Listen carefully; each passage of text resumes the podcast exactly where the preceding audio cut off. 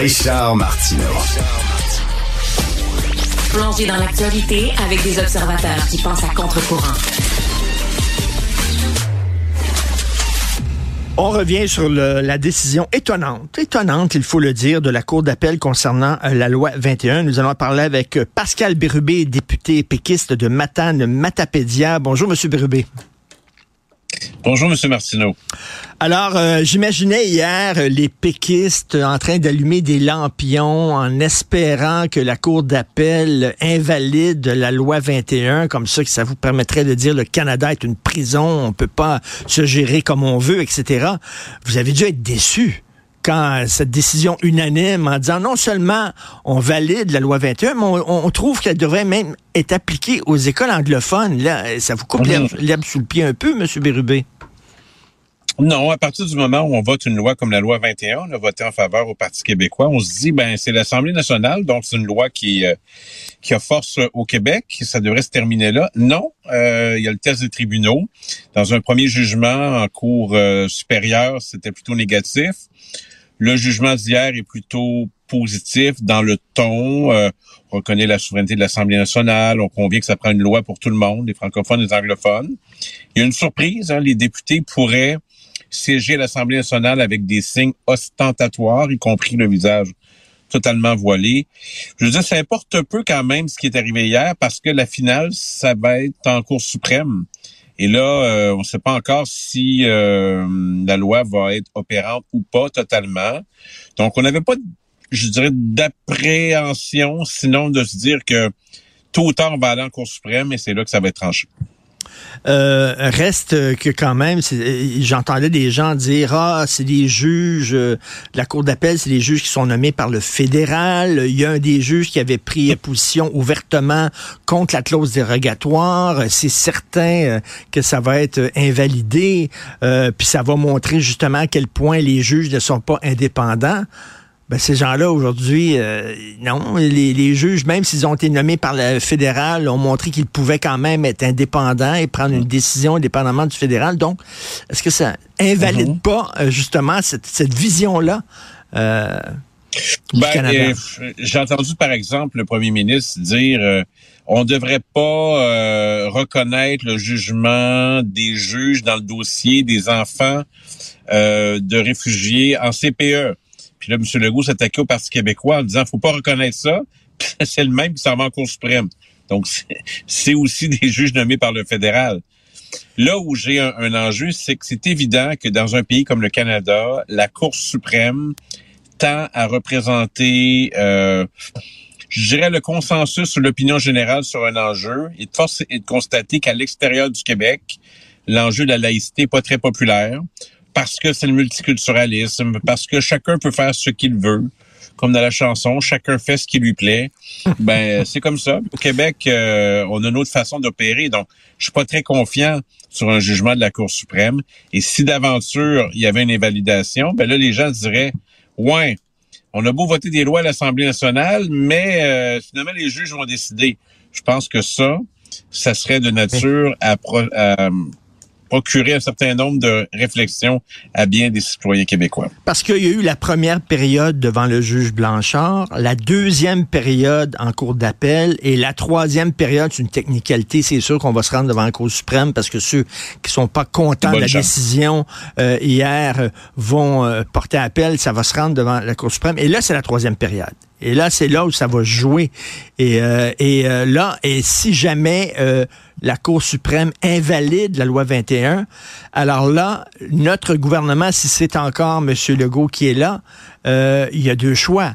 Soit il, il- il transforme la loi, il la réécrit pour qu'elle puisse correspondre euh, à la Constitution, soit il dit ben là on peut pas se gérer comme on veut au, au Canada, puis il va falloir prendre en tirer les conclusions qui s'imposent. Oui, mais il y a les positionnements de, de tout le monde. D'abord, à Québec, effectivement, qu'est-ce qui arrive si vous êtes élu en 2026? Vous l'avez bien évoqué pour le gouvernement Legault. Si le Parti québécois, ben, et qu'on peut euh, reconduire la clause, on le fera. De toute façon, nous, on a un autre chemin qu'on emprunte de tirer des conclusions politiques du Canada depuis longtemps. Mais là, il y a, il y a le Parti libéral semble, lui, il semble heureux en tout cas, de ce qui s'est passé. Et Québec solidaire, hier, n'a pas mm. accordé aucune réaction, sinon un drôle de message sur les réseaux sociaux de Gabriel Nadeau-Dubois qui dit que le Parti québécois crie victoire avec la CAQ, ce qui est faux, là. Vous entendez bien les, nuances de mon message. Ils vont, ils vont être embêtants à suivre. Mais avant ça, les partis fédéraux. Justin Trudeau, dans une prochaine bataille à la Cour suprême, sera un acteur. Ben, gouvernement fédéral. Est-ce que le NPD sera là? Je pense qu'il y a des chances. Mais les conservateurs, quel sera leur positionnement? La loi 21, elle est populaire au Québec, mais s'il appuie la loi 21, il va se rendre impopulaire hors Québec. Alors, il va falloir qu'il fasse appel à ce que François Legault appelait son saut de courage puis aller puiser dedans. ça va être à suivre.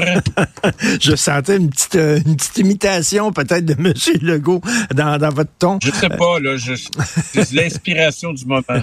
Et euh, monsieur, monsieur, monsieur Birubé, euh, vous êtes pris comme entre l'arbre et l'Écosse, le, le, le, le, PQ, c'est-à-dire que euh, d'un côté, ça vous voulez pas la politique du pire non plus, vous voulez le mieux pour le Québec et vous voulez bien sûr qu'en attendant le grand soir de la souveraineté, que le Québec puisse quand même avancer. Mais de l'autre côté, ça fait votre affaire aussi quand ça fonctionne pas au Canada parce que ça, ça apporte de l'eau à votre moulin. Il y a comme un, il y a un déchirement ah, au PQ, là. D'abord, sur l'idée du grand soir, le François Legault ramène ça régulièrement comme un bonhomme 7 heures là, dans une mauvaise imitation là, de Philippe Pouillard ou de Jean Charest. Euh, oui, il y aura un grand soir, mais il y aura beaucoup de belles journées qui vont suivre euh, pour, pour le Québec. Alors, il peut bien amener ça. Je dirais que la CAQ, en elle seule, chaque jour, fait la démonstration de la nécessité de l'indépendance sur les demandes qu'elle fait. C'est la bande-annonce de, pourquoi on doit faire l'indépendance. Donc, euh, je le note à chaque fois. Parfois, c'est Christine Fréchette, la ministre de l'Immigration. Parfois, c'est le ministre de la Langue, M. Roberge. Souvent, c'est le premier ministre. Donc, ils vont faire ce travail-là jusqu'en 2026. Euh, c'est une évidence. Puis, évidemment, quand on vote une loi, on ne devrait pas avoir à y revenir. Je pense que c'est nécessaire. Mais on sait, là, on peut faire semblant que c'est pas le cas, mais on sait qu'en Cour suprême, il y a des fortes chances qu'on s'en aille là. Et on n'est pas très confiant sur le résultat qu'on va avoir. Donc, c'est ce gouvernement en conséquence. Il se peut que le jugement arrive avant l'élection de 2026. En, terminant, terminant, dernière question. Euh, euh, Brian Mulroney a essayé de ramener euh, le Québec dans le giron de la Constitution. Il a essayé vraiment sincèrement, de bonne foi. Ça a été un, ça a été un échec. Est-ce que la mort de M. Mulroney, est-ce qu'on peut, est-ce qu'on peut voir un symbole de la mort de, de l'autonomisme? selon vous?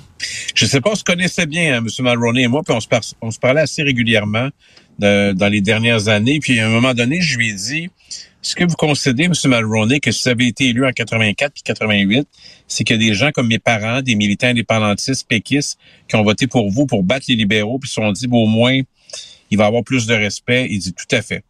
Donc, euh, c'est les espoirs qui ont été mis dans le régime fédéral. Malheureusement, ils ont été brisés parce qu'il n'y a pas seulement le gouvernement fédéral et les autres provinces qui ont un mot à dire. Et c'est pour ça qu'il y a beaucoup de gens à partir de Meach qui ont, qui ont tiré des conclusions politiques. Je pense que euh, Brian Mulroney, qui est d'abord un Québécois, un petit gars de Bécomo, on l'a dit souvent, a fait tout ce qu'il a pu euh, mm. dans l'espace qu'il avait. Et euh, ça vaut la peine d'être souligné. Je pense qu'on doit connaître l'histoire de Brian Mulroney, qui était un grand premier ministre du Canada. Évidemment, moi, j'ai j'ai pas eu l'occasion de le combattre beaucoup parce que mon premier combat fédéral, c'est pour le Bloc québécois, puis il avait déjà quitté. C'était Kim Campbell. Mais c'était quelqu'un de, fascinant, qui a fait de grandes choses au plan international.